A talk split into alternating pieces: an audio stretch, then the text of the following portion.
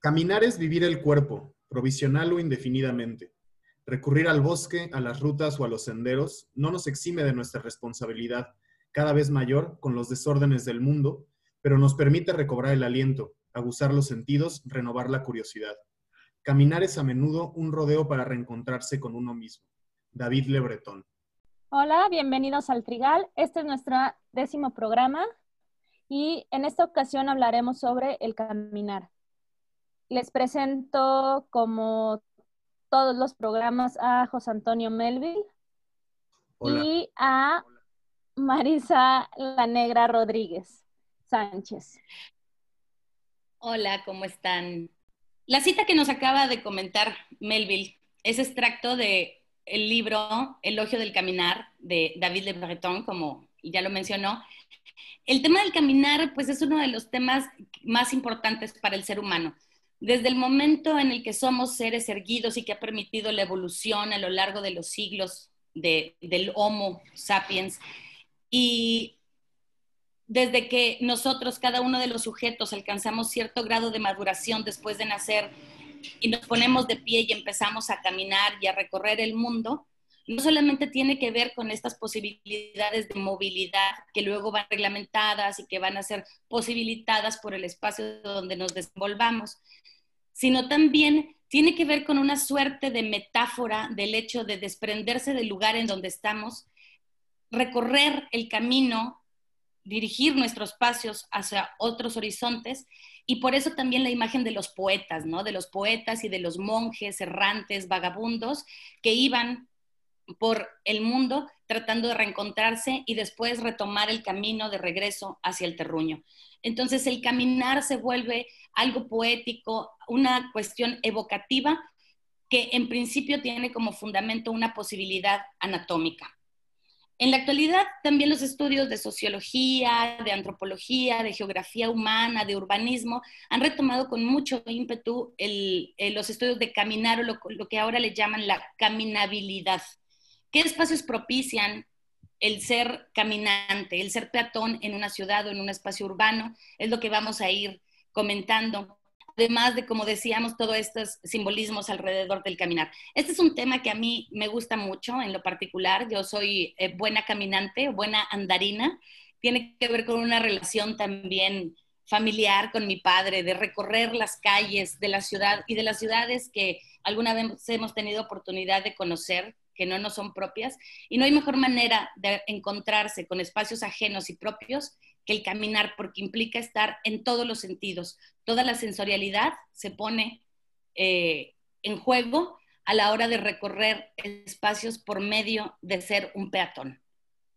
¿A ustedes qué les parece este tema? Yo estoy muy contenta de hablar sobre el caminar. Tani, yo sé que tú eres una buena, buena caminante también. Bueno, porque tú eres muy pata de perro. Esa es una manera muy, bonita de decirlo.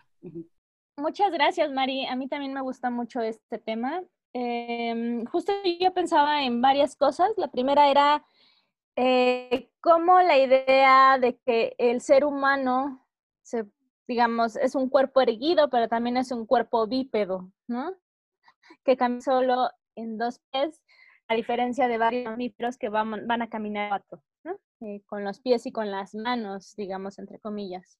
Y cómo eso hace que sea un proceso sensorial en el cual, imagínense la idea, ¿cómo describirían la idea de caminar? ¿no? Es decir, uno mentalmente eh, eh, genera todas las señales para que un pie camine delante del otro.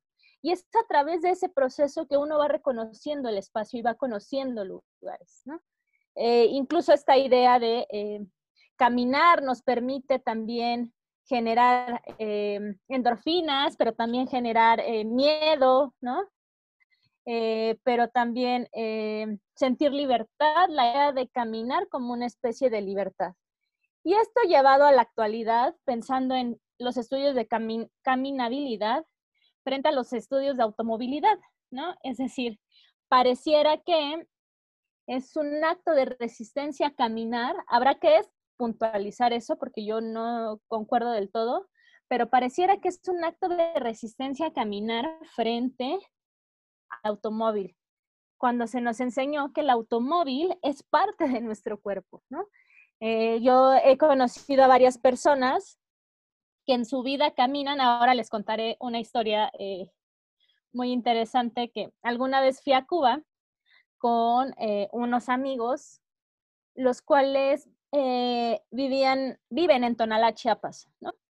Y son aquellos jóvenes hombres que por el calor evidentemente casi no caminan, ¿no? Entonces todo el tiempo utilizan el coche.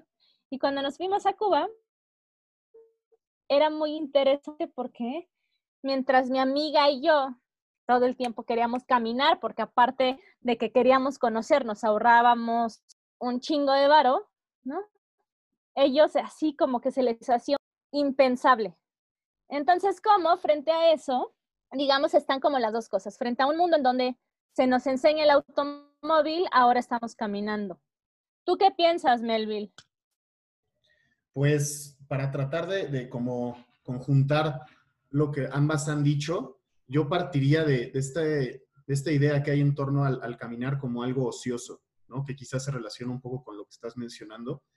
Esta prisa ¿no? que tenemos por llegar a los lugares se ve este, opaca un poco al, caminar por la misma pues, premura con la que queremos llegar a los lugares. Entonces, hay una distinción entre el caminar como ocioso y, o sea, para pensar y contemplar y etc., y caminar para llegar a un lugar, ¿no? Que ustedes es algo en lo que son expertas, este, tú, Tanisha, como por la movilidad y, Marisa por el, por el tema de la, de la migración e inmigración. Ambas parten de la idea de trasladarse. Este, no necesariamente, o sea, los, los migrantes que estudia Marisa vinieron caminando desde, desde Honduras o desde Nicaragua, Guatemala, etc., sino quizás también tomaron otro tipo de, transportes. Pero ya en la ciudad de Monterrey, pues ellos conocen la ciudad y se involucran con la ciudad a partir del caminar. ¿Qué rutas van a tomar? O sea, cómo van a reconocer su entorno para en una ciudad completamente este, distinta a la que estaban acostumbrados. Y también, obviamente, este tema tiene que recordarnos a los grandes filósofos de nuestra época, que fueron OV7, ¿no? Con su canción Un pie tras otro pie, sin correr paso a paso, y cómo esto tiene relación, ¿no? O sea, el caminar no es correr, ¿no? El caminar no es, no es tener que estar aceleradísimo y no, no es estar presionado, sino es un experimento un poco más, pues sí, contemplativo, perdón, reflexivo, y que nos, nos lleva a quizás, buscar una claridad, ¿no? Nosotros cuando que estamos de repente trabados en la, en la tesis, estamos trabados en los conceptos que estamos leyendo, pues regularmente nos paramos y caminamos. Digo, yo en esta época no he, no he salido a caminar per se, salgo a correr y ya, pero aquí en mi casa cuando me, cuando me trabo, pues me pongo a caminar como alrededor o tratar de buscar como esa inspiración a partir del movimiento. Un movimiento que no necesariamente va a ser así como un trayecto de aquí a Ciudad Satélite, sino alrededor de mi sala, pero que te da esta, esta idea y esta, esta claridad, un poco de relajación a partir de, del caminar. Y lo que mencionaban sobre la, cultura, digamos, del, automóvil, ¿no? Hay un, hay un programa en Netflix que se llama Unwanted Patriot de Hassan Minaj, en el que él trata de pues, desenredar como toda esta estrategia de movilidad que hay en Estados Unidos y cómo está implicada a partir del negocio de las llantas, del asfalto y de los automóviles, sobre todo los hermanos Koch, que ellos incluso se involucran en la legislación para evitar que haya, este, digamos, senderos para caminar, que haya transporte público, porque ellos obviamente prefieren que, haya más calles para autos, ¿no? Porque ahí está su negocio. Y lo vemos también en la, en la Ciudad de México y seguramente en Monterrey, que hace mucho no voy, que las ciudades están pensadas para los automovilistas. O sea, aquí en, México, en, la Ciudad de México, pues vemos que caminar por la acera no es tan sencillo. O sea, está llena de hoyos, está, las banquetas están muy derruidas. Entonces eso también como que pues nos compele a evitar ese, tipo de, de, actividades. Y yo, o sea, por ejemplo, yo prefiero moverme en auto más ahora, ¿no? Con la pandemia, que andar caminando. Justo en, esto, en estas épocas, cuando caminas y de repente te viene enfrente una persona que no trae cubrebocas y es como de, ay, güey, ¿no? Entonces mejor te mueves o pues pasas sin respirar o yo qué sé, ¿no? Pero sí es una, una cosa que, que, te, que te impone, ¿no? Puta, me voy a cruzar con este güey que no trae cubrebocas, entonces seguramente nunca lo he usado, seguramente me va a contagiar, ya tengo COVID, ya estoy muerto. Y son uno de estos miedos que, que implican a la, a la, al caminar, ¿no? Es muy distinto también la, caminar de día que caminar de noche, que caminar en la tarde, ¿no? Tiene cada uno sus, sus peligros y eso es algo que si como hombre yo lo, yo lo siento, como mujer pues no me imagino, ¿no? Oye, Mel, antes que, que, nada, te imaginé caminando por toda tu sala mientras escuchas OV7. ¿Te sabes las coreografías y todo? No, no mames. O sea, me, conozco, algunas, pero no. Justo OV7 no o sea, Solo tomas su filosofía. Solo tomas la filosofía, no el ritmo. Exacto. Y aparte, Muy bien. yo camino con. Me pongo música, pero pongo otro tipo de música más violenta, ¿no? Para tratar de, de matar. Ay. No, pues es que eh, no sé por qué, pero cuando estoy trabado, mientras más violenta sea la música, como que más me logro, más logro pensar en mí, ¿no? Como que Ahí ruido, ruido contra ruido. Y ya claridad. Pero Melville, lo que pasa es que Melville no camina, gatea. Aparte yo, yo camino horrible, güey. Horrible, horrible, horrible. Camino como... Como, charro. Sí. Como charrito. Con los brazos todos moviéndose para todas partes. No, asqueroso, güey asqueroso. Sí, es súper interesante eso, el ritmo del caminar de cada uno, porque pues como todos los aprendizajes culturales. Eh, el caminar también está condicionado al aprendizaje. Ahorita estaba recordando al antropólogo casi desconocido Marcel Jus, y que habla de, el antropos, del ser humano, como un complejo psicofísico motoro, ¿no? y tiene algunas leyes eh, que menciona, entre ellas el ritmismo. Entonces, el ritmo también, al momento de caminar, lo aprendemos eh, por emulación de quienes nos enseñan a caminar. Entonces, eh, no caminamos igual en todos los países, en todas las culturas y a todas las edades, ¿no? De cada uno de nosotros. Vamos aumentando y después disminuyendo el ritmo conforme, conforme crecemos. Y en cuanto al ritmo también, creo que dice eh, algunos eh, sociólogos que sean eh, chilenos, que son como expertos en estos estudios de la movilidad, si en realidad nunca caminamos solos, ya sea en zonas rurales o zonas urbanas, siempre hay algo que nos acompaña, algo o alguien, que puede ser la propia estructura, la arquitectura de las ciudades, puede ser el ambiente, el terreno, la tierra, y otros sujetos, pueden ser animales, humanos u otros actores no humanos. Y yo pienso en estas situaciones, no sé si les ha pasado, de que van caminando y de pronto tomas el ritmo de una persona extraña y te sientes de pronto que vas caminando con esa o ese sujeto que, que con la que no tiene nada que ver. Entonces, el hecho de caminar en conjunto hace sociabilidad. O sea, eh, a veces, no sé si les ha pasado, tratamos de, de disminuir ese ritmo, de avanzar para dejar bien establecido que no vamos con esa persona o, es, chistoso, ¿no? De, pues, encontrarte en esa situación, porque el caminar significa el compartir, eh, el socializar con alguien. Entonces, de la misma manera, nosotros contribuimos a generar los espacios que transitamos a pie. O sea, de la misma manera que, que, contribuimos a construir la ciudad, por ejemplo, al utilizar el metro, utilizar un automóvil, al utilizar una bicicleta, pero en la experiencia del caminar pues hay toda una experiencia estética y una experiencia sensorial bastante compleja y por eso se atreven incluso a decir en estos nuevos estudios de caminabilidad y que hablan del caminar como un hecho social eh, total, ¿no? Porque implica todas estas experiencias estéticas y sensoriales, eh, como decía. Entonces, hay una diferencia entre lo, cómo contribuimos a construir la ciudad si vamos caminando que si vamos en coche. Y, si caminamos, ¿cómo caminamos? Caminamos en grupos, caminamos en solitario. La manera en que vamos articulando un paso tras otro y el ritmo que adopta todo nuestro cuerpo da un mensaje a los otros. Y hay quienes caminan de cierta manera que hacen que los demás pues, le saquen la vuelta, ¿no? Se crucen de acera incluso.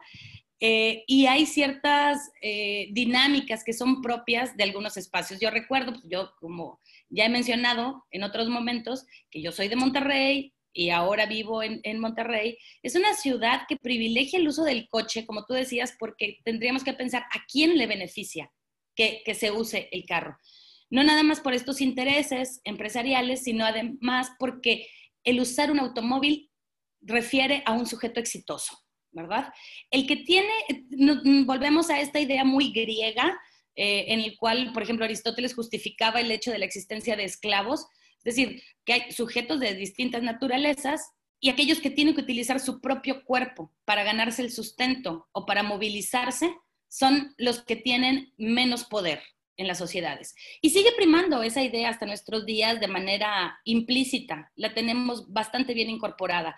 Sí, yo me tengo que desplazar a pie, entonces no soy exitoso, no he logrado un lugar en este eh, mundo moderno en el que la máquina lo es todo, ¿verdad? Eh, oye, me desplazo en un transporte público, pues tampoco, no, no es algo digno de, de reconocerse. Y en ciudades donde se exacerban estas prácticas clasistas y elitistas como esta ciudad de Monterrey, el caminar es un, casi un deporte extremo. O sea, tú decías ahorita, las, las banquetas en la Ciudad de México están maltrechas, es imposible caminar sin andar sorteando. Bueno, yo que vivía en la Ciudad de México, extraño poder caminar allá. ¿En qué condiciones estás desde aquí de Monterrey? En el caso de que haya calles para que transiten los peatones, porque esto parece un, chiste, pero puedes ir caminando por una acera que se va haciendo más angosta conforme avanzas hasta el punto que deja de existir y te encuentras en medio de una avenida eh, donde pasan carros rapidísimo y se te acabó la banqueta y el peatón no tiene derecho ahí. O sea, así, así te lo pongo. O vas caminando y entonces de pronto te encuentras en medio de esa banqueta angostísima un poste de luz o un cable de luz atravesado que impide transitar a pie. Entonces, el derecho a caminar se vuelve equiparable también al derecho a la ciudad. Eh, y bueno, hay muchas cosas sobre las que quisiera hablar, pero creo que Tani quería decir algo. Em, yo quería apuntalar varias cosas. La primera, esto que tú refieres al ritmo, bueno, hay eh, un concepto que se llama ritmo análisis, construido por Lefebvre, en el cual habla de que el ritmo organiza la vida cotidiana. Eh, y en el que tenemos como dos formas de engranaje, ¿no? El ritmo, digamos, individual frente al ritmo estructural de la sociedad que impone, ¿no? Y todo el tiempo vamos como relacionándonos entre ambos, ¿no? No solo va a ser medir el tiempo de cuánto, de qué manera nos movemos, ¿no? Sino de qué manera nos obligan a movernos, ¿no? E, esa sería como una. Eh, yo eh, soy muy fiel a, justo todos estos eh, investigadores chilenos y argentinos que estudian la movilidad, ¿no? un referente de ellos sería Paola Girón y Dan Zunino, ¿no? Que justo habla de, de ritmo análisis. Por el otro lado, lo que yo creería también no solo es de esta idea de que el coche, eh, digamos, te, tiene un imaginario social de que eres exitoso, ¿no? Sino también creo que es un imaginario social de la libertad, de una supuesta libertad, pero que ojo, ¿eh? yo creo que aquí hay que tomarlo con mucha precaución porque en realidad también es cierto que las ciudades están estructuradas para que la gente necesariamente junte sus pesos y se pueda comprar un automóvil. ¿Por qué? Porque el transporte público es deficiente, ¿no? O sea, yo pienso en la Ciudad de México y digo, bueno, seguramente alguien que vive en la zona metropolitana del Valle de México, que no necesariamente es la Ciudad de México, sino también parte del Estado de México, pensaría, no sé, mm, Toluca, ¿no? Eh, muy cerca de Toluca, ¿no? y se mueve en transporte público, necesariamente en algún momento, y no sé, y tiene que trabajar hasta Perisur. O no sé en dónde, necesariamente en algún momento utilizará o juntará el dinero para comprar un coche, ¿no? Y ahí hay una idea y un imaginario social de que es libre para poder moverse, aunque no necesariamente, ¿no? Eso sería como, como una, ¿no? Frente a una estructura urbana, digamos, que nos obliga a hacer eso, ¿no? Y esto que tú decías, eh, de que, claro, ni siquiera tampoco en esta estructura urbana no hay un privilegio, ¿no? De, para los peatones, para que puedan, eh, digamos, moverse. Eh, pensaba mucho en esto de Santa Fe, ¿no? Bueno, Santa Fe es un Monterrey, ¿no? Es esta, es esta em, ciudad, ahí sería una cosa como sí, muy insular, ¿no? En el cual eh, no hay, sí hay banquetas, pero son, eh, bueno, sé, angostísimas, no hay cruces peatonales y uno en realidad sí se siente fuera de lugar, ¿no? Ahora, también lo que creo es que la modernidad lo que nos ha impuesto es que hay un privilegio de quien puede reducir el tiempo. O sea, quien puede reducir el tiempo y poder llegar mucho más eh, fácil a su trabajo, ya sea caminando, ¿no? Que es ahí un poco lo que decía Melville, ¿no? Eh, o eh, puede tomar un coche y poder tomar la supervía, pagar, tomar la supervía irse como súper rápido. Hay un privilegio justo de quien está tomando esa supervía, ¿no? Y quien puede reducir ese tiempo. Y otra cosa, digamos, para cerrar esta, esta parte de mi comentario, es hace poco leía, bueno, no hace poco, hace un rato, un texto sobre eh, las banquetas. ¿Quién hace uso de las banquetas? Y ojo, ¿eh? aquí no necesariamente los peatones hacen uso de las banquetas lo, eh, ¿quién tiene, digamos, quién tiene el poder sobre las banquetas? Yo podría decir que la mayoría de los puestos ambulantes. El peatón queda excluido de algo que se supone que era para ellos. Sí, de acuerdo, esta idea muy moderna, ¿no? Muy de la modernidad de que el, el vehículo, la máquina nos otorga libertad y que está asociada necesariamente también al uso del, del hierro, el que se construían los coches, ¿verdad? Ahora no creo que se construyan más que con ojalata o qué sé yo, que están bastante endebles. Pero la paradoja es que pensamos que somos libres al, utilizar un carro y sobre todo un carro que sea particular, y que no compartimos con nadie más, ¿no? un, no un transporte, no un taxi, no un colectivo. Pero, iba a decir, la paradoja es que vivimos atrincherados y cada vez más atrincheradas, no nada más dentro de los carros, dentro de las casas, dentro de fraccionamientos hiperregulados, eh, hipervigilados. Y si le añadimos las circunstancias en las que vivimos ahora de la pandemia, pues hay una sobrevigilancia también. Entonces, dentro del coche ahora aparece también una nueva libertad del decir, me subo a mi carro y prescindo del tapabocas. Entonces, eso me da mucha mayor movilidad, mucha más libertad corporal y, tranquilidad y a la hora de salir al mundo y ser otra vez un de a pie como los demás, entonces te vuelves sujeto a aplicar todas las normas de todos aquellos que no tienen el privilegio que representa idea, imaginariamente el, el coche. Ahora, pero también hay una parte sí muy romántica del caminar, como decíamos al principio. Esta imagen del poeta, pensemos en, en el japonés, ¿no? Matsuo Basho, del que hizo la primera traducción Octavio Paz, y sus andares como monje eh, que recorría todo Japón a pie, no era el único, eran muchísimos, y él está en contacto con la tierra, con la naturaleza y el encontrarse a sí mismo. La imagen medieval europea de los juglares y los trashumantes, que eran además parias dentro de las ciudades, pero eran sujetos interesantes y entretenidos porque habían recorrido lo que la mayoría no, no lo había hecho y habían visto cosas que no veían los demás y era permitido precisamente por, porque se daban a caminar. En la actualidad también esté como, como Melville caminando en su sala o uno caminando, disfrutando ciertos paseos privilegiados o salir a caminar a un parque como para hacer ejercicio incluso, permite la reflexión y la introspección y como decía, esta eh, experiencia estética que no necesariamente es agradable en todo momento, que puede ser desagradable, pero que también nos hace reconocernos como sujetos pertenecientes a un espacio con unas características especiales. Yo hago trabajo de campo en un mercado en el centro de Monterrey que se llama Mesón Estrella. A ese acudido desde que era una niña, toda la vida. Eh, y de hecho yo estudié en la primaria y secundaria que están alrededor de ese mercado.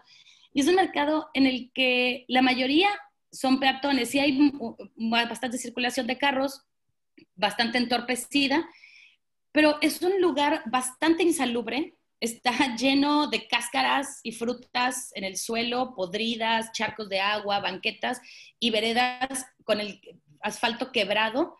Sin embargo, todos somos peatones ahí y todos alcanzamos a llevar un ritmo, como decíamos tú a partir de Lefebvre, yo de Marcel Jus, aprendemos este ritmo. Es decir, esa experiencia estética que te otorga el mercado, que es, puede llegar a ser asquerosa en ciertos momentos y en ciertos puntos, esa es la lógica de ese lugar. Entonces, no siempre tiene este, este eh, cuestión de romántica o para quien solo puede trasladarse a hacer sus actividades cotidianas caminando, pues no tiene nada de idílico y por supuesto que requeriría de un coche. El asunto es que caminando las anécdotas y la reflexión y las cosas con las que te encuentras se multiplican por mucho. Y no es que no pase nada dentro del carro, pero es que pasa poco o pasa lo mismo. Y hay una disminución de la experiencia humana dentro de las máquinas y dentro de la reclusión que significa el habitar y el habitar también un carro, porque lo habitamos muchas horas, muchas personas los habitamos muchas horas del día, pasamos nuestra vida sentados, sentadas dentro de, un coche, dentro del metro, de cualquier transporte. Sí, esta relación que, mencionas con lo que sucede y lo que logras aprender con H al, caminar, a diferencia de, estar en el automóvil, pues también nos recuerda la, intrínseca relación que existe entre la antropología y el caminar no solamente para hacer trabajo de campo, pero recordemos, ¿no? A los, a Bernardino de Sagún, a, Fray Servando, que caminando por las, por las calles de estos, de estos lugares majestuosos y que nunca antes habían sido escritos, pues logran este, describir, a, hacer una descripción densa de cómo son estos, estos paisajes y qué es lo que están experimentando y qué es lo que están viendo. Imaginémoslo si en ese entonces lo hicieran a caballo o en un carruaje ¿Qué, tanto detalle se hubiera perdido? Cómo esta, esta práctica contemplativa que es el caminar, pues eleva y potencia toda, las, toda la observación que se tiene de un lugar. Pero retomando lo que mencionaban sobre la, sobre la modernidad, ¿no? Y la práctica del automóvil o el, andar en automóvil, es necesariamente una, una práctica atomizante en cierto sentido. Tú estás solo en tu coche y tu música, tu radio, lo que sea. O sea, estás en cierto sentido acompañado, pero estás marginado de los demás. Existe una barrera entre tú y los otros que no existe así al caminar, por más que el caminar sea una experiencia que yo entiendo como una soledad acompañada.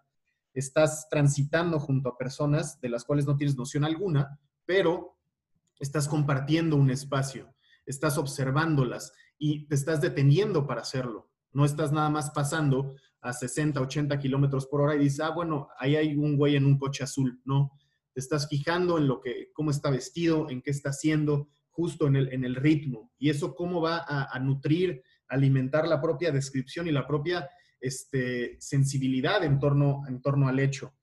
Yo, por ejemplo, este, pues que hago mi, trabajo de, campo con, con, gente que muy pocas veces camina, y sobre todo en la, en la ciudad de Guatemala, que es una ciudad que está, si la Ciudad de México y Monterrey no están diseñadas para el peatón, está menos es solamente auto, este, camiones guajoloteros y motocicletas. Para llegar a los lugares regularmente tomo Uber y ya de ahí camino un poquito en la plaza o algo así para llegar a mi lugar. Y estos güeyes regularmente llegan en su coche, algunos con guardaespaldas, etc., ¿no? Y ahí se ponen. Entonces, ¿qué, qué tan, cómo nos, nos mete en una burbuja eso? O sea, sobre todo la, a las personas que yo investigo, no digo que todas vean una burbuja, pero sí están dentro de una burbuja, ellos no, entienden la realidad de las personas que caminan. Ellos siempre tienen un, auto a su disposición, un chofer, ¿no? que incluso así los, los margina más, incluso el acto de manejar, ¿no? de, tomar como el control sobre la, sobre la máquina, ¿no? se dejan llevar por esto. Y eso necesariamente va a tener implicaciones como en su psique, en su, en su entendimiento de, de, de la realidad en el contexto, ¿no? Pero al final, el, el caminar, ¿no? Y el transportarse, pues posibilita logros. Es un medio para un fin y ya no se está viendo como un fin en sí mismo. Ya no es solamente voy a caminar porque sí, sino pues, a dónde vas, te preguntan. A ningún lugar, ¿no? Entonces pierde como un poco esta, esta este, estructura romántica, ¿no? Porque se está pensando solamente como un medio para lograr un objetivo, llegar a la tienda, llegar a casa de tu amigo, de tu novia, de tu pareja. Entonces, toda esta transmutación del propio concepto y cómo nosotros lo sentimos y lo vivimos, pues también necesariamente ha implicado al, trabajo antropológico. Ya no es como que nosotros vamos a caminar sobre la ciudad, nosotros, los que me refiero a los que no tratamos temas de movilidad, no es como que, ay, voy a ir a dar la vuelta, ¿no? A, este lugar, no, pues porque mi objeto de estudio no está en la, en la, en la arquitectura o en el andar, sino mi objeto de estudio es otro. Entonces vamos perdiendo también y especializando en cierto sentido la, disciplina y los distintos objetos este, de estudio en este caso. Yo, eh, a ver, quería como igual decir eh, varias cosas a lo que ustedes ah, han, han replicado y es, bueno, la primera es, sin duda, por decir, en ciencias sociales, todos los métodos móviles también han venido a em, transmutar lo que se piensa como em, lo, cotidiano y normal, ¿no? O sea, un ejemplo son las entrevistas móviles, en el cual eh, lo que te dicen es, si tú estás, estás planteando, quieres estudiar algo sobre movilidad, pues una entrevista sentada con otra persona en un café no refleja lo que significa moverse, ¿no? Eh, también hay que un poquito como puntualizarlo, no necesariamente, pero es interesante porque hay quienes dicen incluso cuando tú vas acompañando a alguien y esa persona se para, hace una pausa, ah, está hablando de algo, ¿no? Es decir, ahí tú puedes observar claramente en lo que, en lo que dicen y realmente hacen las otras personas. Es una cosa igual que se vuelve una experiencia sensorial porque las dos personas pueden, si pasa un coche y casi las atropella, estas dos, o sea, las dos personas van a poder sentir ese miedo de no poder transitar por la ciudad, ¿no? Entonces es muy interesante porque le das la vuelta a todo eso, por eso eh, ha venido a revolucionarlo, ¿no? Eh, otra cosa que se me ocurría era pensar en la idea de la copresencia y cómo la virtualidad ha cambiado la copresencia, digamos, mañana, ¿no? O sea, tú puedes ir caminando con alguien, una interacción cara a cara, digamos, te cruzas con alguien, pero estás en el teléfono, ¿no? O sea, si por si estás en el teléfono cuando vas en el transporte público, también vas en el teléfono cuando vas caminando, ¿no? Y vas tomando fotos y entonces eso también hace que uno se vaya aislando. Ahora, por el otro lado, pensaba que eh, dentro de la idea del giro de la movilidad, es muy interesante porque lo que destaca es la idea de trayectoria. Es decir, el trayecto no solo es, como diría Melville, de vas de un lugar a otro, ¿no? Digamos como una cosa muy cartesiana de lugar de salida, lugar de llegada, se acabó.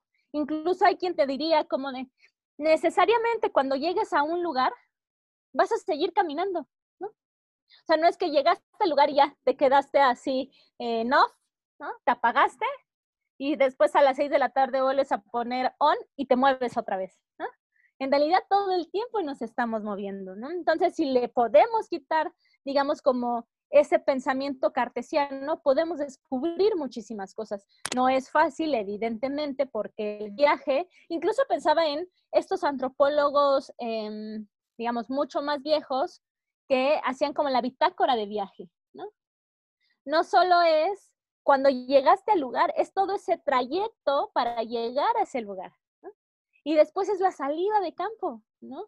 Entonces, como todo el tiempo estamos pensando en esta idea de la caminabilidad de alguna u otra manera, ¿no? O de movilidad también, ¿no? Eh, porque lo que es cierto es que la movilidad no solo es sinónimo ni de transporte ni de caminata, ¿no? O sea, va como muchísimo más allá.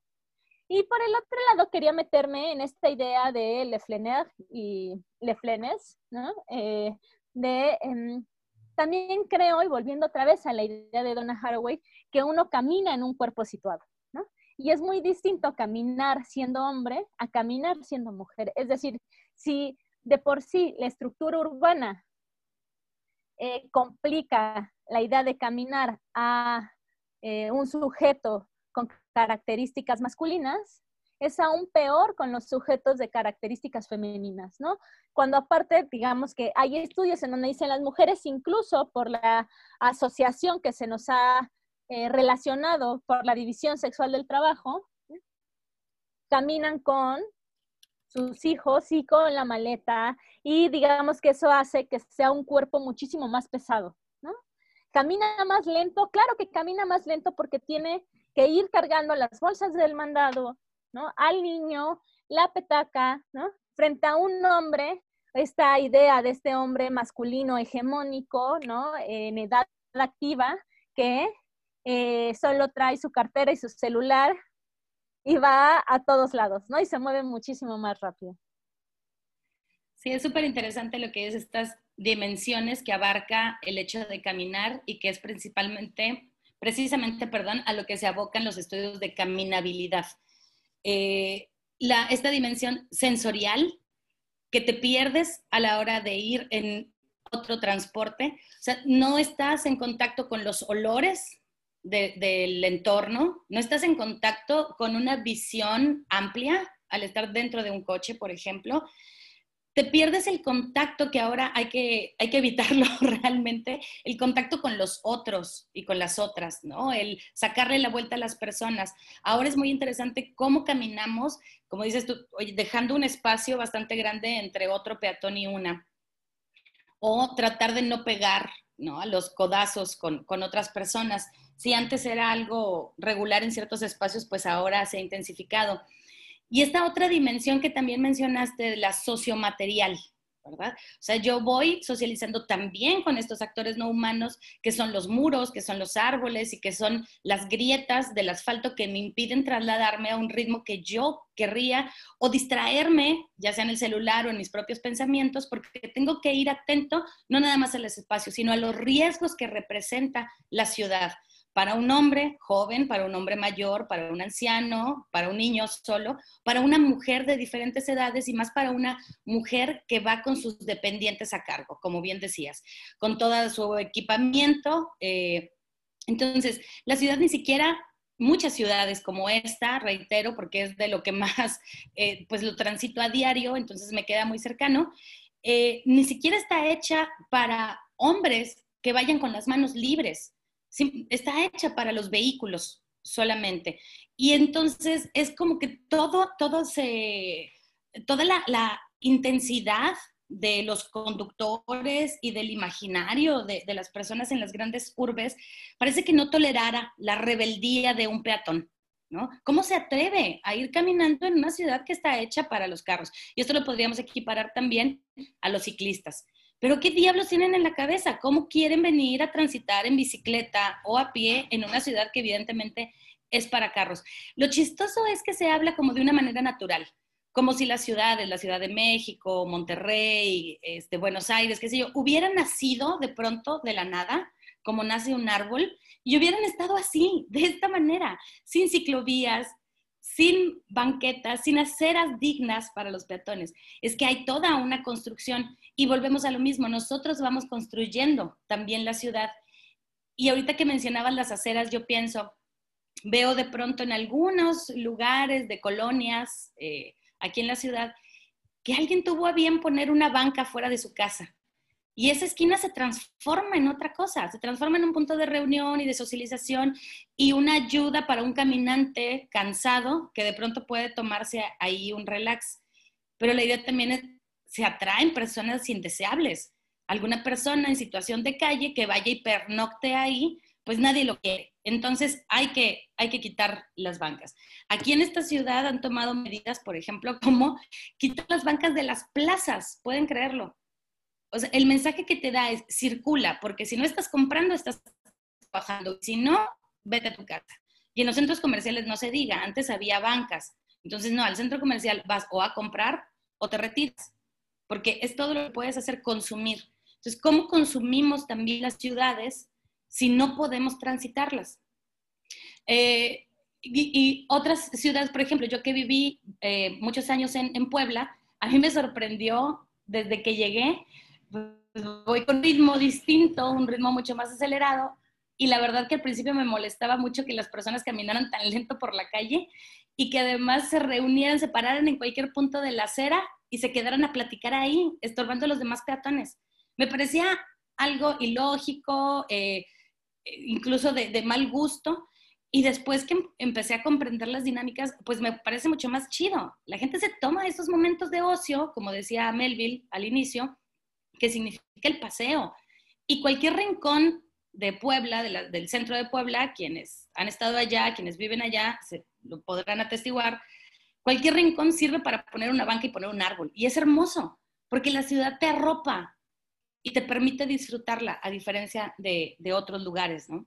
Sí, esta idea que, decía Tanisha sobre ir de un punto A y un punto B, ¿no? que esa es la, idea que, que la mayoría tenemos en torno a, a caminar, pero que también ahorita relacionado con lo que mencionas de las plazas y de quitar las bancas y de este, evitar que personas, entre comillas, indeseables se, postren ahí, pues también habla mucho de cómo es que es entendida la ciudad, ¿no? O sea, esta, maldad inherente que existe en, la ciudad de, de, negarle cosas a quien no tiene nada, ¿no? La arquitectura en contra de la pobreza, de, de que ponen picos en, en, los bajopuentes para que la gente no se ponga ahí, o sea, es qué necesidad de ser un hijo de la chingada, ¿no? Y una de las distinciones más entre urbano y rural, lo urbano es entendido más a partir de, de las máquinas, ¿no? Y de de las de los limitantes que se le, de las limitantes que se le van a poner a las, a las personas que ahí viven. Y lo rural es, entendido como un lugar un poco más libre, más, este, en cierto sentido, autónomo, en el que puedes hacer y deshacer, ¿no? A partir de tu propio cuerpo. cuerpo. No necesitas de una máquina para que te acerque a ello, ¿no? Y este tema de, de la edad que, que mencionabas me, me, da pie para, para, decir esta cita que recuperé de, de Rousseau, de un libro que nos pasó Marisa, que ahorita ella da, dará los, los, la bibliografía, porque yo no la recuerdo, la verdad, pero este, está muy, muy contextualizada en torno a la edad de las personas y cómo es que eso implica su caminabilidad. Y dice, solo he viajado a pie en mis días de juventud y siempre con delicia. Pronto los deberes, los asuntos que llevar me obligaron a dármelas de señor y a utilizar vehículos a los que conmigo subían atormentadoras preocupaciones, apuros y molestias. Mientras que antes en mis viajes no sentía otra cosa que el placer de caminar, desde entonces no he sentido otra cosa que la necesidad de llegar.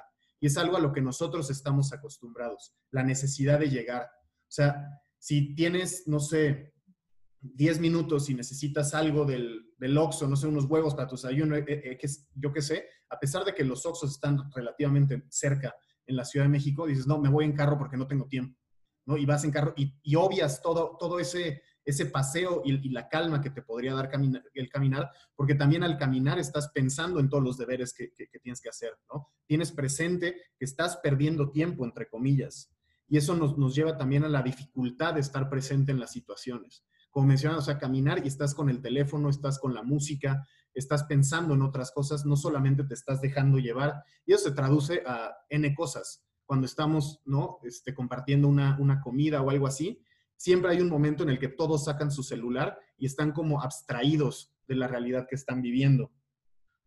Porque dejar atrás los, los deberes, como menciona Rousseau, pues es agobiante. Sientes que no estás cumpliendo con tus tareas, sientes que no estás llevando a cabo lo que, lo que deberías, ¿no? Esta, este agobio de la modernidad ¿no? Siempre estás pensando que te estás perdiendo de algo porque quieres apreciar todo al mismo tiempo. Estás caminando, estás en el celular, estás leyendo noticias, estás hablando con amigos, estás haciendo todo a la vez. Y al mismo tiempo no estás haciendo nada, porque a nada le estás poniendo la debida atención, no estás disfrutando como el momento, que es una de las cosas que te da el caminar o que románticamente te debería dar el caminar. Tratar de, de abstraerte de tus problemas y solamente dejarte llevar por el paisaje pero sucede que sales a la ciudad y la ciudad es horrible, entonces en lugar de pensar en eso dices, ah, pues le voy a hablar a estos güeyes, voy a ver esta noticia, voy a escuchar música para tratar de no pensar en lo, en lo horrible y en lo, pues en lo gigante que es la ciudad, ¿no? Sentirse así de pequeño en una ciudad tan grande nos obliga también a, a tratar de, de, de, olvidar esa, ese diminuto tamaño que tenemos y las pequeñas implicaciones que tenemos en torno al mismo. Entonces eso se me hace muy interesante, como de niño pues sí sales a correr y sales a jugar y te vale madre, y ya mientras vas creciendo, ni siquiera puedes hacer eso bien, ¿no? Estás pensando en otras cosas, ¿no? O sea, incluso, no sé, cuando juego fútbol, ¿no? Y a mí me toca estar de portero o, estoy de portero por gusto, lo que quieran, ¿no? O sea, la neta es que ahí es donde estoy brillando últimamente, este, pues cuando no estoy este, presionado, pues yo me pongo a pensar en otras cosas, no estoy tan atento al partido, no estoy como tratando de, de darle otro uso a mi tiempo en lugar de disfrutar, ¿no? Y eso es algo que también nos, nos viene de la, de la, modernidad, de estar siempre acelerados y siempre con cosas de hacer y olvidando un poco pues, la, la belleza y lo bonito que es el, simplemente caminar y fluir, ¿no? Aquí eh, con eso de fluir, saludos a mi amigo Rafaelito, ¿no? Fluye, fluye, vive, ama, Sí, es de que eh, podríamos mencionar también el libro de Paul Lafargue, El derecho a la pereza, que va en una tónica marxista, te encantaría, Melville, porque va por esa línea marxista. Pero bueno, nada más para, para retomar, sí, hay un temor, ¿verdad? Se nos presenta en las ciudades y no, no gratuitamente como lugares eh, que hay que temer. Y es verdad, o sea, son, son lugares peligrosos, pero creo que también el caminar en compañía de los menores, de los hijos, de las sobrinas, etcétera, forma también parte de la educación y de conocer los espacios, tu propia ciudad o conocer otros lugares. No hay mejor manera de conocerlos que caminando. Pero yo aquí me entrometí un poquito, interrumpiendo a Tani, porque quería retomar lo que ella mencionó en el comentario anterior acerca de la imagen del flaneur, ¿no? que esta imagen construida principalmente a partir de, de las ideas expuestas de este poeta maldito, eh, de... Ay, aquí van a tener que hacer una pausa. Baudelaire, Baudelaire, Baudelaire. Baudelaire, ajá. Baudelaire se me fue. Iba a decir Rimbaud, pero no, Baudelaire. Entonces, esta imagen del poeta de finales del siglo XIX que se apropia de la ciudad, eh, estas ciudades nuevas, modernas, París sobre todo, y las recorre a pie de, de tramo a tramo y va conociendo todas sus dinámicas y estas nuevas imágenes y estos nuevos personajes ¿no? que surgen en las ciudades, los lugares lúmpenes, los lugares marginados y que van a dar pie también a grandes artistas, poetas a retratar estos espacios. Ahora hay una, hay una deuda de si está muy presente el flaneur, ¿dónde está la flaneuse? ¿no? La mujer que también tiene este privilegio y el derecho a transitar las calles sin temor, por ejemplo, a ser confundida con una prostituta. Si quiere salir a pasear en las madrugadas y pararse en una esquina y estar con sus amigas, perdiendo el tiempo con este derecho al ocio que decíamos.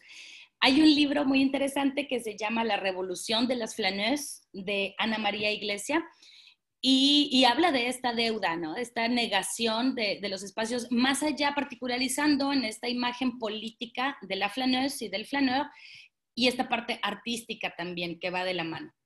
Y bueno, para dar el dato que, ahorita mencionaba Melville, el libro que mencionó se llama Caminar, Experiencias y Prácticas Formativas y el autor es Jordi García Ferrero.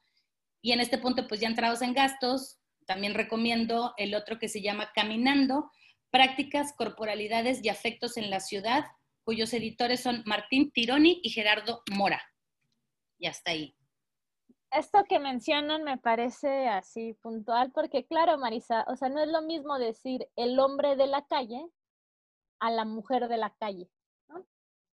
Tiene una connotación bastante, em, digamos, como distinta, ¿no? Asociando a que la mujer de la calle es aquella que se está prostituyendo. Y esto que decía Melville, que me parece así increíble, de, claro, es que la ciudad ha sido construida para que no haya espera, a pesar de que todo el tiempo estamos esperando. ustedes piensen en el transporte público, cuando nos movíamos en transporte público y había una construcción de espera, ¿no? Esperar a que llegue em, el metro o cualquier cosa que vaya, el Uber, ¿no? Ir sentados e ir esperando, ¿no? Hay una construcción del tiempo sobre la espera que parece que también hemos como, eh, no sé, obnubilado, ¿no? Eh, y eh, se me hacía muy interesante porque sí, o sea, así como no tenemos derecho a la espera, tampoco tenemos derecho a la contemplación. No podemos caminar y contemplar, pues está prohibido, porque todo tiene que ser acelerado. Eh, disminuir las distancias y disminuir el tiempo. Eso, de eso se trata, de alguna u otra manera, ¿no? Y eso está jodido. Y ah, leí hace poco igual un artículo que me parecía así puntual, era una, una mujer que hacía, fíjense, eh, una, una investigación sobre unas chicas que iban a un mall, ¿no? Eh, en Estados Unidos, o no me acuerdo dónde, eh, y que se la pasaban dando vueltas en la plaza comercial como adolescentes, ¿no? como buenas adolescentes dando vueltas, y ellas lo que decían de, es que estamos dando vueltas porque no nos dejan sentar en ciertos lugares, o sea, no está permitido que me sienta en las escaleras afuera de la, de la plaza comercial. Eh, y lo más bonito es que hacía una especie de poema para explicar lo que pasaba. Entonces, el artículo también eran como una innovación, porque era a partir de la construcción de un poema con autores, con, eh, digamos, el relato de la etnografía, de lo que hacían ellas, con la explicación, con el análisis, a partir de un poema, ¿no? Mover, movernos también a partir de eso. Y no sé, Mel, ¿tú qué querías eh, decir? Quería justo referir a esto que, que, mencionas de cómo dar la vuelta, o sea, cuando somos más chavos que vamos a la plaza comercial o no sé qué, solamente a caminar y ahora, en, en, esta edad, si alguien dice, güey, vamos a placear o vamos a dar la vuelta, es, nada más, chinga tu madre, no, no voy a hacer eso. Mejor vamos a tomar un café, te invito a echar unas chelas, o sea, niego el movimiento en pos de, vamos a sentarnos, ¿no? Vamos a esperar juntos a ver que pase algo, ¿no? Esta idea de... ¿Perdón? Perdón, pero que te... Oye, no tienes nada que hacer, volvemos a lo mismo. ¿Cómo que quieres ir a caminar? ¿No tienes nada que hacer o qué? ¿No tienes trabajo? Exacto, pinche improductivo, ¿no?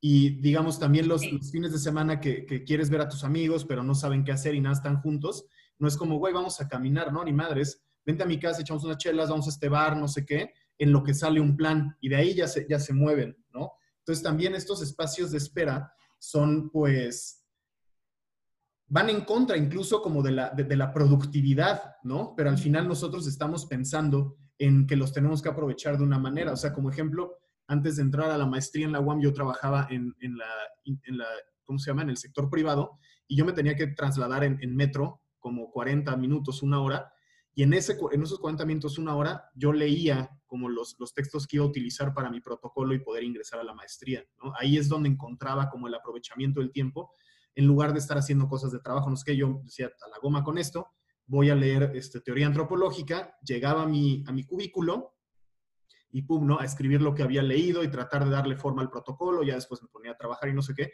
Pero en estos incluso lugares en los que parece que no se, uno no se moviliza o no está este, en constante movimiento, pues sí existe esto, ¿no? Incluso tomas diferentes estrategias para ir al baño, ¿no? Dices, ay, güey, no quiero hablar con este cabrón, voy a tomar otro, otro pasillo, o si tengo que ir con, con el jefe, voy a tener que saludar a este güey y qué hueva. Entonces también, incluso en esos momentos, estás tomando decisiones que van a, que van a, impactar tu trayecto, ¿no? No solamente el trayecto citadino, digamos, sino también uno en un plano más, más como de la oficina. Y cómo se han negado estos espacios, y nosotros mismos hemos negado estos espacios de, la espera, entendida como contemplación, y lo tratamos de aprovechar nuevamente, tratando de aprender todo al mismo tiempo, ¿no? Hacer 25 mil cosas a la vez para sentirte productivo. En lugar, y cuando, una, una forma de, resistencia a ello sería simplemente pues, no dejar de pensar, ¿no? Pero sí como pues, disfrutar lo que estás viendo, ¿no? Y es una de las cosas que, que yo como ya soy namaste y etc., cuando me puse a hacer yoga, o sea, a mí se me hacía imposible este pedo de, de la posición del cadáver, ¿no? Al final de la, de la, práctica, que solamente estar acostado sin, sin pensar, ¿no? Y que la maestra te está poniendo música y no sé qué. Para mí eso era dificilísimo, ¿no? Porque era, güey, si te pica la cara, no te la rasques, no sé qué, quédate. Yo estaba así, me sentía de, la, de lo más incómodo. Pero esos 10 minutitos o 5 minutos que, duraba la posición del cadáver, que creo que era Shavasana, al terminar la práctica era como, ¿no? Una, una paz bárbara. Era como, güey, pues lo debería de hacer más seguido. Cosa que ya no he hecho en la pandemia porque soy un tronco maldito y me lesiono cada vez que hago yoga solo. Necesito a alguien que me guíe. Pero podría hacer fácilmente esa posición del cadáver, solamente que no me doy el tiempo porque siento que lo estoy perdiendo. ¿no? Justo retomando esta idea de vamos a placear, no, no quiero placer, ¿no? Quiero estar mejor haciendo, sintiendo que hago otra cosa, ¿no? No solamente estar vagando, ¿no? Que también está muy relacionado con el caminar, ¿no? El vagar. Y el vagar que parece que no tiene un propósito, pero hay un propósito en, el vagar, ¿no? Tal vez buscar algo o encontrarse a sí mismo, ¿no? Ya de una manera mucho más poética y romántica. Y es el caminar por el, por el caminar, porque ya, ya dijimos, si lo decimos así de manera bastante coloquial, pues suena muy hueco, pero si retomamos todo lo que hemos venido hablando a lo largo de este podcast, pues ese permite la, introspección y la reflexión y el saberte parte, perteneciente a un espacio en el que también estás participando de su construcción, al hecho de, eh, con el hecho de estarlo caminando, al transitarlo. Aquí me acuerdo de Antonio Machado, eh, su poema caminante no hay camino, se hace camino al andar, que después popularizó John Manuel Serrat. Y por supuesto, Machado se habla en términos metafóricos de que cada quien va construyendo su propia vida al momento de ir caminando, que es también esta manera figurada de hablar, camina siempre hacia adelante, un paso delante del otro, ni un paso atrás, etc. Todas estas metáforas tienen que ver con la construcción personal, pero que refieren al hecho de caminar y podríamos decir porque el caminante construye, participa su entorno más próximo con el hecho de transitarlo a pie. ¿Sí, Tani? O un pie tras otro pie, como diría Melville. y, y, OV7. Sí, claro, que estoy Antonio Machado Huacala, o sea, OV7 lo dijo. Es que es filosofía pura, o sea, un pie tras otro pie sin correr paso a paso, los poros de mi piel se despiertan despacio. O sea, estás aceptando lo que está en el, en el entorno y lo estás, pues digamos, traduciendo en tu cuerpo y entonces se te despiertan los poros, ¿no? Discúlpeme, sí. No, yo aquí me disculpo por tener colación referencias como Machado o algo así. O sea, OV7 quede. ¿Machado qué? OV7. tampoco quieres venir aquí a vender humo. O sea, aquí estamos hablando tres tarados. Obviamente lo que tenemos en común es OV7. No, no, que pinche nada. Y así bailando. Claro. Y yo quería decir algo acerca de, lo que mencionabas, Mel, sobre estos momentos de espera que parecerían huecos, que no lo son, y que tenemos esta necesidad de rellenar para sentir que estamos aprovechando ese tiempo que se nos va, y no por gusto necesariamente, sino porque hay que adelantar las cosas. Y eso no te lo permite muchas veces el caminar. O sea, caminando no puedes ir escribiendo, no puedes ir leyendo porque te hacen la madre, aunque caminamos con el celular en la mano. Eh, no te permite hacer muchas cosas, pero sí te permite ir adelantando pensamientos. Hay otro libro de Rebecca Solnit, que por cierto es la que acuñó el término de mansplaining. Eh, esta escritora ha hecho este libro que se llama Wanderlust, la historia del caminar, y habla de personajes históricos importantes, literarios, de todo tipo, y que fueron escribiendo sus libros y todas sus ideas caminando, o escribiéndolos metafóricamente, porque los iban maquinando en la mente cuando tenían esta posibilidad de ir transitando, ¿no? Entonces, no es una actividad vacua, pero también le tenemos mucho miedo a las actividades vacuas, por todas las razones que ya mencionamos y que tú te estabas diciendo muy bien. Entonces, ¿y cómo te preparas para hacer ciertos trayectos? Ahora que tú decías sobre tus experiencias cuando trabajabas ahí de Godín o algo así, yo hace dos años que en la Ciudad de México trabajé en el ahora desaparecido INE por tres meses y que me tenía que trasladar desde Culhuacán hasta Barranca del Muerto en hora pico de la mañana, a las 7 de la mañana, y pues se me pasaban montones de vagones rosas a los que no me podía subir y no me quería subir esa hora en los vagones mixtos porque ya he tenido muy malas experiencias, sobre todo en esas horas pico. Entonces, prepararme todavía con 40 minutos de antelación para caminar, darle la vuelta a un espacio que yo sabía que estaban los, pues, los borrachos de la noche ahí tempraneando, molestando a las mujeres que pasaban y entonces hay que sacarles la vuelta. O sea, te vas preparando para caminar los espacios a los que hay que temer, de los que hay que resguardarse. Y una cosa que me posibilitó poder superar todos estos tres meses que duró el proyecto, que se me hicieron eternos, todo esto caótico y estos tumultos en, el metro y además este caminar solitario, aunque estaba llena de gente alrededor, pero siempre con mucho riesgo de, muchos ataques eh, de, hombres, mm, la posibilidad fue a partir del trabajo de campo. O sea, yo lo tomé como un trabajo de campo y entonces llegaba media hora, 40 minutos antes a la oficina y me ponía a registrar todo lo que había vivido. Y entonces desfogaba ahí todo este temor y toda esta eh, coraje, el miedo que tenía. Entonces, esta habilidad que, que vamos aprendiendo, como cuando nos vamos formando como antropólogas, sirve también para devolver un poco, para vaciarnos de todas estas cuestiones que vamos viviendo, ¿no? A la hora en que transitamos los lugares. Eh, porque, bueno, fue muy importante lo que dijiste, el, el, caminar, el, eh, el eh, recorrer un lugar a pie para estar con todos los sentidos puestos en la observación que estamos haciendo es la parte fundamental de la etnografía, del trabajo que hacemos nosotros, está la observación participante. Entonces, a diario también podríamos hacer una observación participante de nuestra vida cotidiana en tanto somos los actores principales, ¿verdad? Pues yo me despido con un poco más de filosofía pop. Vivir del recuerdo no vale la pena, se sufre más de la cuenta. Hashtag OV7. Gracias. Y yo antes de cerrar nada más quería apuntalar que incluso planear nuestro día es parte de la movilidad. O sea, desde que uno se despierta y está preparando qué es lo que va a hacer, es parte de la movilidad. Y por el otro lado, quisiera decir que evidentemente habitamos nuestros espacios móviles, habitamos en movimiento.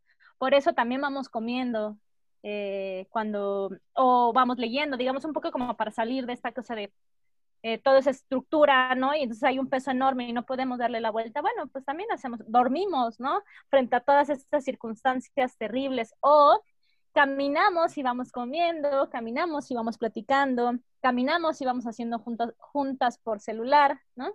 Eh, etc, etc. yo también me despido, soy Latano Silva, eh, recuerden caminar siempre, porque aparte es un beneficio físico, emocional, sensorial, simbólico. Em, recuerden escribirnos a El Trigal Podcast y eh, también están nuestras redes sociales, Facebook e Instagram, igual con el mismo nombre como El Trigal Podcast. Bye bye.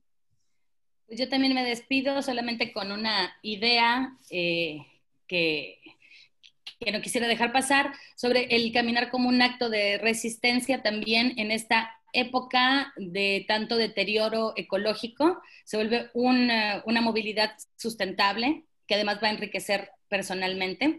Y yo también me voy a despedir con una cita no tan profunda como la de Melville, pero pues nunca lo lograré. Sigo trabajando en ello, espero no defraudarlos la siguiente, pero me voy a despedir con un pequeñísimo fragmento de un poeta, de mi poeta favorito, Porfirio Barba Jacob, colombiano, que fue un trashumante por antonomasia y gracias a esas experiencias... Eh, que alcanzó al recorrer casi toda Latinoamérica, no a pie, ¿verdad? Pero en muchos trayectos sí lo hizo, que murió en la Ciudad de México. Cuando vayan a la bota, al bar La Bota, Porfirio Barba Jacob vivió en los departamentos que están justo al lado, a la derecha. Y entonces me voy a despedir. Antes de leer la cita, les recuerdo que nos escriban el, el trigal podcast arroba gmail.com y nos siguen en las redes Facebook, e Instagram. Y la cita dice así. Oh buen hermano caminante, a dónde di tus pasos guía la clara antorcha de tu fe. Siempre adelante y adelante. Mi trigo siembro todo el día, pero hacia dónde voy, no sé. Hasta luego. No, no, no, no, no, no, yeah. Un pie tras otro pie, sin correr paso a paso. Bye. Adiós.